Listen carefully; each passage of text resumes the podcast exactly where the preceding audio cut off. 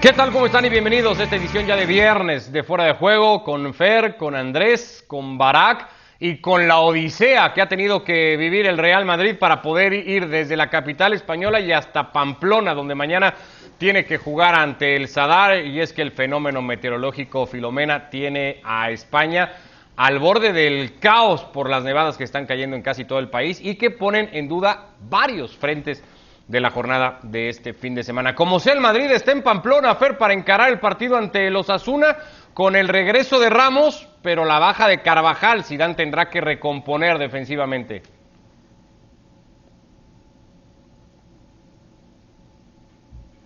Y ahora vamos con eh, Fer. Este es el calendario de partidos para la jornada de este fin de semana.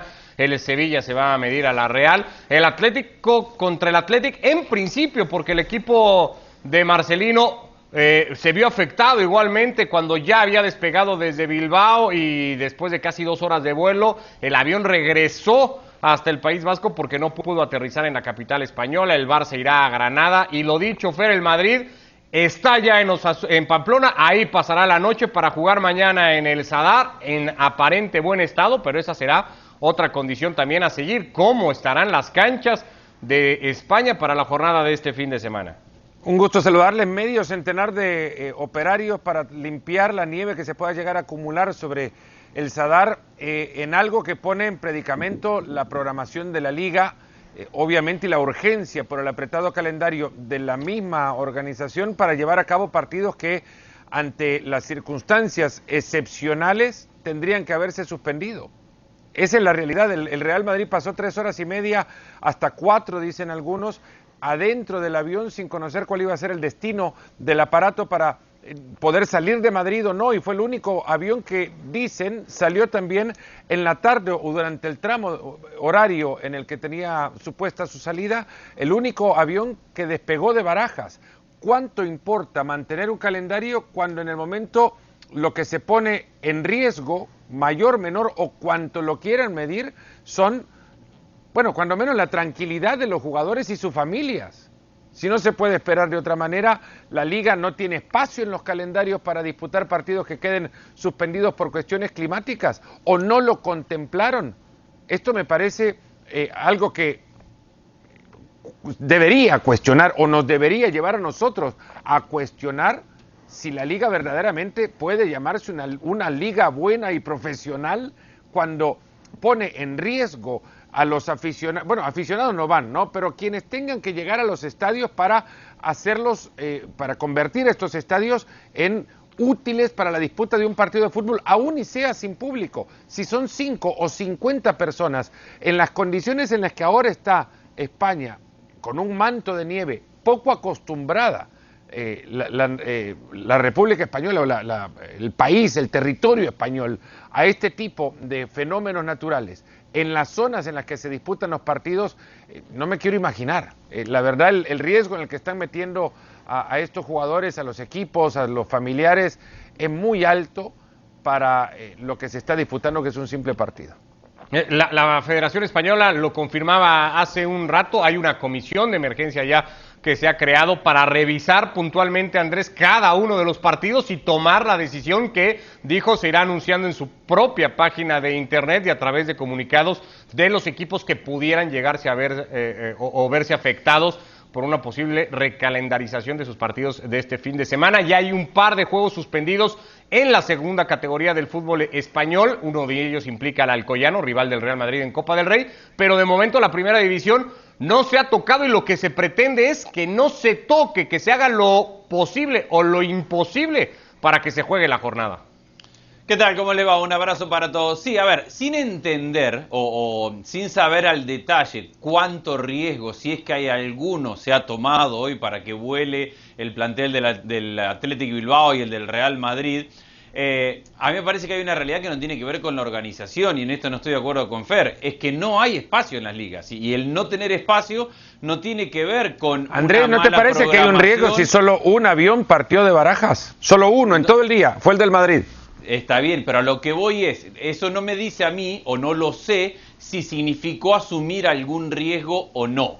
Lo que digo es que echarle la culpa a la liga por la calendarización no me parece desde el momento en el que la calendarización está complicada para todos en todo el mundo, simple y sencillamente porque se empezó más tarde, porque venimos de una pandemia, porque se juega cada tres días, porque no hay tiempo para descansar. Entonces, ¿cómo va a prever una liga que a lo mejor puede suspender una fecha o por clima o por lo que sea. Están todas las ligas iguales. Ahí está en Inglaterra Mourinho diciendo no nos vayan a suspender el partido contra el Aston Villa porque ya nos suspendieron uno y el Aston Villa tiene 14 casos positivos de COVID. Dice quiero ver una liga seria y que no nos suspendan el partido. Es la complejidad del mundo en el cual estamos viviendo y que es muy difícil preparar. Bueno, lo que Mourinho pide en Inglaterra es lo que uno le pediría a la liga también, una liga seria. Bueno, pero ¿qué es ser serios? Bueno, tener, saber cuándo y suspender partidos, por ejemplo. Está bien, bueno, pero la liga entiende que no hay riesgo para que vuele el Real Madrid. Indudablemente no lo, no lo podemos medir cuánto riesgo hay. Voló, llegó, aterrizó y está para jugar el partido de mañana. El riesgo es el piloto de la aeronave y al final bueno, los pero, operarios de la torre de control en Barajas para decirle esta aeronave puede esta charla y no entre vos y yo, turistas no sabemos cuánto riesgo efectivamente se corrió. ¿Cuánto riesgo corrió el piloto? A lo mejor no corrió ninguno y fue el único vuelo que salió porque no quieren evitar el tráfico de llegar gente al aeropuerto. Entramos en una onda de, de suponer el riesgo o no. Lo que digo es que pedirle a una liga que sea seria porque tenga fechas para prever la posibilidad de que el clima es imposible porque hay una realidad, vivimos en el medio de una pandemia donde no hay espacio para dejar tiempo por las Entonces que jueguen, que jueguen. Ahora está el Madrid en Pamplona, el caso es el Madrid, no, no, porque sea el Madrid, pero el, caso es que viajaron de una ciudad a otra con el riesgo que puede haber asumido el piloto, tomando en cuenta que ya los llevó adelante bien rico, minimizado porque aterrizaron y, y por fortuna con bien. Ahora llegan a Pamplona y en Pamplona no estarán preparados para poder quitar la nieve. ¿Qué hacen ahora? Bueno, eh, a ver. ¿Qué hacen? No, no, no sé. La liga lo que tiene que decir, como no sabemos si ustedes llegando allá juegan el partido, pues no salgan. Sí, bueno, pero es muy fácil, eh, no es tan fácil suspender fecha, Fer, porque el es calendario fácil cuando se puede prever el clima. ¿Cuántas veces nosotros no, sabemos cuándo va a llover? Está bien, pero vos, vos suspendés esta fecha. ¿Y cuándo la jugás? En junio. No hay fecha para jugar partido de fútbol. Entonces lo que se tiene que hacer es maximizar el esfuerzo para que se jueguen los partidos, porque no, no hay fecha. Esa es la realidad. No hay fecha. Entonces cada fecha que se cambie hoy afecta al calendario de la temporada que viene, afecta a la clasificación al mundial, afecta, afecta todo. Entonces hay que tratar de sin poner en riesgo, en eso estoy de acuerdo, y, y repito, no vamos a medir ahora el riesgo, tratar de jugar, hay que tratar de jugar. Yagoba dijo, el técnico de los Asuna, que ellos entienden que el Sadar va a estar en condiciones para que el partido se juegue y, que hasta ahora no tenían notificación de que e, eso pudiera llegar a, cambiar, insisto, a reserva de lo que esta comisión de emergencia que se ha creado desde la propia Federación Española de Fútbol pueda ir revisando puntualmente en cada partido. Esa es la idea, después a ver si se hace con la prioridad, claro está, de que los partidos se jueguen. Otro de ellos que se jugará es el que mide al Barça Barak en el campo del Granada después de tres victorias consecutivas. Una buena prueba, un rival muy serio, muy complejo para ver si el levantón del Barça, que incluye siete partidos sin derrota, es tan serio como para lo que dijo Ikuman, pensar en que la liga todavía no está perdida, por ejemplo.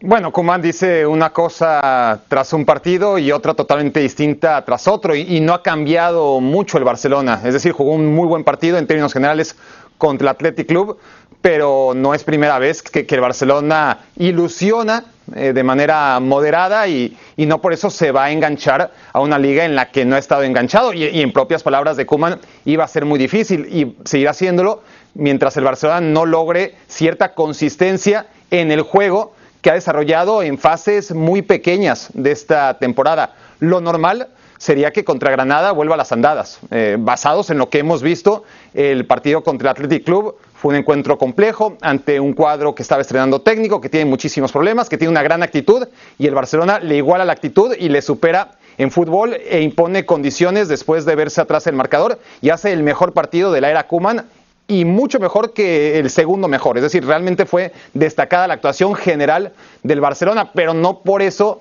vamos a ignorar todos los partidos malos, que son muchos más, que ha venido haciendo bueno, por este puede ser el, punto de inicio. No, no, este puede porque normalmente cuando, claro, Normalmente cuando el Barça enfrenta equipos serios como el que acabas de escribir, Granada, que ya fue sinodal recientemente del Real Madrid y que además es un equipo europeo con todo el merecimiento y, que ha mantenido el nivel de la temporada pasada, bueno, a partir de ahí podremos ver si el Barcelona vuelve a ser un partido serio y competir y ser un equipo como fue hasta hace unas horas contra el Athletic Club, en las circunstancias en las que enfrentó al cuadro de Bilbao, pues ahí sí podremos ser un poco menos cautos pero no, yo, yo todavía no, no por, ni siquiera 90 minutos, digamos que 60 minutos muy buenos en contra del Athletic, por las circunstancias con las que llega también el Athletic, que, que se estaba estrenando técnico en Marcelino, no era porque andaba bien el equipo, ¿verdad? Tiene muchísimos problemas. Granada es otra cosa, ¿no? Y, y aunque Granada tendría en el papel que perder 10 partidos de 10 contra el Barça, la realidad es distinta, ¿no? Granada va a ser, en efecto, un sinodal que nos va a ubicar al Barcelona con mucho mejor perspectiva, ¿no? ¿Dónde está parado? Igual de incrédulo eres, Andrés, que con respecto al Barça o ves argumentos para pensar que el equipo puede estar encontrando un mejor momento y justificarlo, demostrarlo, sobre todo mañana en un campo complejo. Yo creo que hay un par de argumentos como para creer que a lo mejor el Barça se mete en la pelea por la liga. Una, y tiene que ver con lo que hablábamos recién con Fer, la irregularidad de las ligas en general. No, no estamos en ligas normales donde aquellos que están por pelear un campeonato o que van a pelear un título pierden dos o tres partidos y, pierden el tren y pierden la oportunidad de, pelear. Estamos en una liga donde, donde vamos fin de semana a fin de semana, donde se van a perder, se están perdiendo y se van a perder más puntos de lo habitual. Entonces esta distancia que en otro momento sería irremontable es una, una distancia que en una buena racha de resultados te puede acercar. Y Sumado a esto, hay ciertos gestos positivos del Barça, las asociaciones de Pedri con Messi, que Dembélé ha logrado una mínima continuidad y que si logra seguir sumando minutos y no lesionarse puede ser un jugador importante. Habrá que ver si puede potenciar a Griezmann. Creo que ha mejorado mucho De Jong, la, posición de los dos interiores de De Jong y de Pedri, ambos llegando permanentemente al área y a definir y a meter goles, me parece que es clave en el crecimiento del Barcelona. Sigue teniendo problemas para defender y quedó claro en el 1 a 0 el otro día del Athletic, donde en transición llega tarde a todas las marcas y es algo en lo cual tiene que mejorar. Entonces yo creo que estamos en una temporada donde no podemos sentenciar, no podemos decir este sí va a pelear, este no, no va a pelear. Vamos en el análisis día a día y sí tiene motivos Kuman como para creer que el equipo puede sustentar una levantada. Pedri es una solución, eh, Fer, que, se encontró Kuman así como, como de, de, rebote. Digo, se encontró porque ayer lo recordaba Alex, ¿no? Pedri estaba en el mismo saco que Ricky Puch cuando Kuman le había abierto la puerta para que buscara otro club, para que se fuera del Barcelona. creo que termina sorprendiendo a todos. Ciertamente se veía que era un jugador por lo que eh, podríamos, a ver, rescatar de cortos o imágenes elegidas de lo que él había hecho antes en su carrera y a la llegada ahora, eh, tras haber jugado en Las Palmas, a la llegada ahora al, Barcelona, bueno, no espera un crecimiento, pero no, no tan pronto y sobre todo, al margen de la capacidad individual, es el crecimiento de esa capacidad individual en su asocio colectivo que en el Barcelona pasa primero por saber asociarte con Messi. Eh, tenés que abrir esa, esa, esa, calle primero, convertirla en una de dos vías y que en esa calle no existan obstáculos y que Messi te busque además, que Messi quiera dar la vuelta a la esquina para llegar ahí. Se le vio no tanto en el partido contra el Atlético, sino el partido anterior a Messi arrancando sobre la derecha eh, y a los 10 minutos ya irse a buscar directamente a Pedri para encontrarse y empezar a, desarrollar el fútbol de esa, pequeña sociedad que creo, eh, sí, para ir respondiendo, Kuman no la espera. Yo creo que la intuía, pero no la esperaba tan pronto. Y, ha sido una solución que por lo pronto eh, ilusiona que el Barça pueda ir eh, eh, eso, recolectando victorias como hasta ahora las ha sumado. Son tres de visita y mañana buscará la cuarta Lilo, su octavo partido sin perder para seguirse reenganchando a un campeonato. Cambiamos el tema, vamos a Alemania, la Bundesliga, por cierto, por ESPN Plus. Hoy por ahí ha estado el partido de Borussia Park entre el Gladbach y el Bayern Múnich, en el que no sé, Barak, si ha pasado un poco lo que ya era inevitable, lo que el Bayern había sorteado por distintas razones, por su pegada sobre todo al frente y a veces hasta con algo de suerte, pero que hoy ya no lo pudo salvar, que es que sus errores defensivos le cuesten partidos. Hoy se lo, o, eso le ha pasado ante el Borussia Mönchengladbach. Sí, sí, yo, yo creo que es el mismo partido de siempre con el orden de los factores eh, al revés, ¿no? Eh, ¿Cuántos partidos no hemos visto en que el Barça, en que el Bayern, perdón, viene abajo y le superan y el Bayern logra después, eh, con el físico que tiene y la voluntad y el fútbol y el poderío, remontar los partidos. fueron tremendos, ¿no? De manera consecutiva, uno tras otro, en el que la tónica es la misma y los goles que le han anotado al Bayern son casi todos iguales. Hoy el Borussia Mönchengladbach, que suele ser un equipo mucho más intenso de lo que fue hoy, fue mucho más cauto, hizo una presión selectiva y cuando presionó supo robar el balón y lanzar al contraataque al futbolista en cuestión, ya fuese Hoffman dos veces, ya fue Neuhaus en la tercera, a las espaldas de una línea que, que, vive adelantada y que normalmente lo que pasa es que de esas jugadas que le hacen al Bayern, que siempre le hacen 3, 4 o 5 por partido, pues un par acaban en gol y dos o tres las acaba salvando Neuer. Hoy no, hoy, hoy, tanto Neuhaus en el tercer gol como previamente en las dos anteriores Hoffman no fallaron ante Neuer y yo creo que esa es la gran diferencia ¿no? de, de un Bayern que ciertamente después en el segundo tiempo ya con un Borussia Mönchengladbach ultra defensivo ya no tiene ideas, ya no tiene físico y no tiene cambios. E, e, eso también hay que destacarlo porque a final de cuentas tiene cinco cambios en el fútbol de hoy y lo que hace Flick es darle entrada al obvio, ¿no? al que todos eh, esperaban, el de Coman por Douglas Costa, pero ya no tenía más. Y, si te das cuenta de lo que tenía la banca, más allá de que Nabri era la única baja, el Bayern tampoco tiene una profundidad demasiado importante en lo que se refiere a futbolistas de desequilibrio. Tiene lo que tiene y bueno, hoy tan es así que en un partido en el que tenía que remontar, solamente metió a Coman y se quedó con ese cambio con cuatro cambios. Ya no se puede seguir pensando, Andrés, eh, que, estos riesgos en defensa son asumidos y son parte del, estilo de juego del Bayern Múnich. Ya al ser tan reiterativos y tan constantes, hay un problema ahí que, Flick va a tener que atender y que saber corregir, porque hasta ahora parecía que no importaba tanto porque el equipo siempre tenía suficiente para remontar. Hoy es un caso distinto.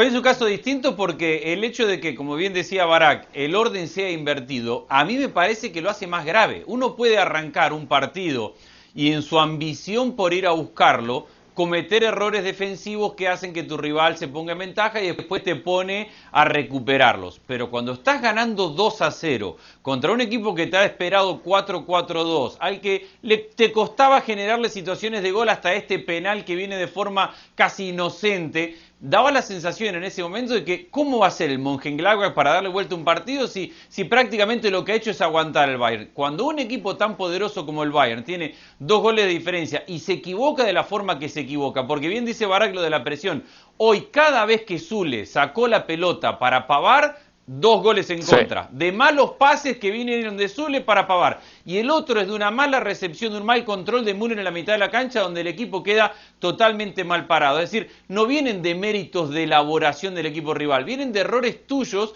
de sacar construyendo la pelota o de equivocarte en el lugar erróneo cómo hacer un pase o cómo trasladar el balón. Entonces, para mí el hecho de que sea invertido y de que tengas un partido 2 a 0, siendo el Bayern de Múnich, y te lo den vuelta así, casi que empujándote a contragolpes y llevándote un error sacando la pelota, es gravísimo para el Bayern de Múnich.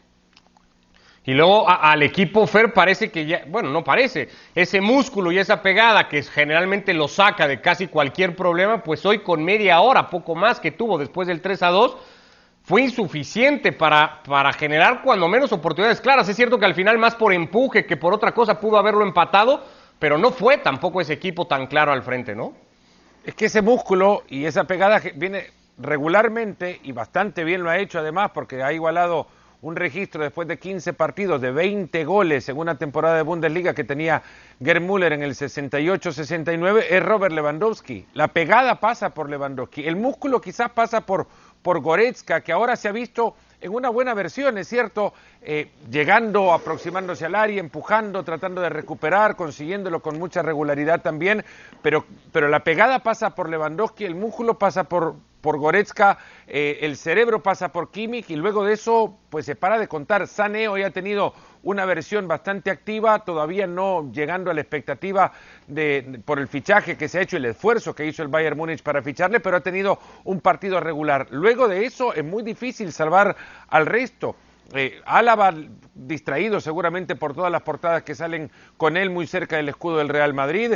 Eh, Lucas Hernández en el banco, el titular hoy es Davis que no recupera su nivel tampoco. Sobre la derecha, Pavar no juega bien toda la temporada. Niklas Zule continúa dejando pasillos, quedó en la foto de todos los goles, le vio la espalda a Hoffman en un montón de ocasiones y cada una de ellas también cuando, cuando mal perdió terminaban en gol. En fin, eh, hoy el Borussia Mönchengladbach sin Alassane Plea y con el eh, eh suspendido, eh, le termina haciendo tres goles. Este equipo ha recibido tanto gol ahora como no lo hacía desde 1992 después de 15 partidos. Defienden mal, se puede decir, pero recibir 24 goles en 15 fechas no es de un equipo o no es digno de un equipo que se diga que va a pelear arrollando por el título. Mañana se juega un partidazo RB Leipzig Dortmund y de ganar el RB Leipzig recupera la punta de la tabla a esta altura de la campaña. Eh, un golpe muy fuerte además, porque creo que las distracciones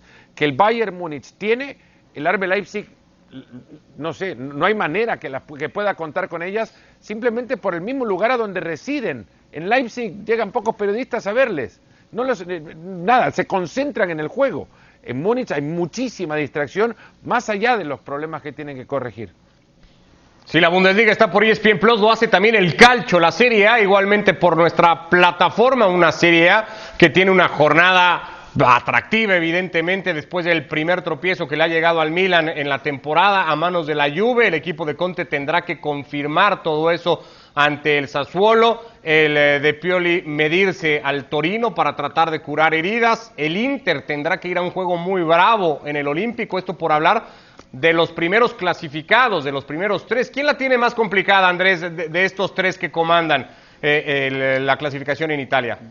El Inter, eh, sin lugar a dudas, porque poco hemos hablado de los enormes méritos y de lo bien que juega la Roma, que se ha metido en la pelea por el campeonato sin hacer tanto ruido como otros. ¿eh? El Inter está en esta situación de presión absoluta sobre Conte, sobre los jugadores, el fracaso de Europa. Es verdad que ahora tienen mayor profundidad, pero tienen tanto que hacer y tanta ansiedad por mostrarse que terminan jugando un fútbol donde tienen que ser protagonistas todo el tiempo, ir al frente constantemente, asumir el, riesgo en cada uno de los partidos. Y enfrente tiene un equipo muy bien armado, que defiende muy bien con su línea de tres centrales, que tiene dos volantes de contención, Beretut, Pellegrini, que maneja muy bien desde la mitad de la cancha y donde tiene transición en velocidad con dos jugadores que están en un nivel superlativo, que son Pedro, que está jugando muy bien, y Migitarian, que está jugando eh, como en su mejor versión. Les va a faltar casi con seguridad, no creo que se recupere Dincheco. Viene Borja Mayoral de hacer un par de goles, pero Checo es Checo. Marca una diferencia muy grande en este equipo, pero el Inter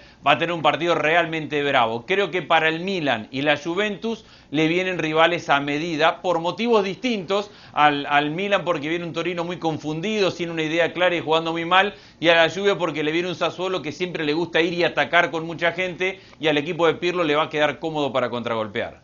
Sí, tal vez uno de los estilos que mejor se le pudieran acomodar al equipo de Conte para que el que va a tener este fin de semana.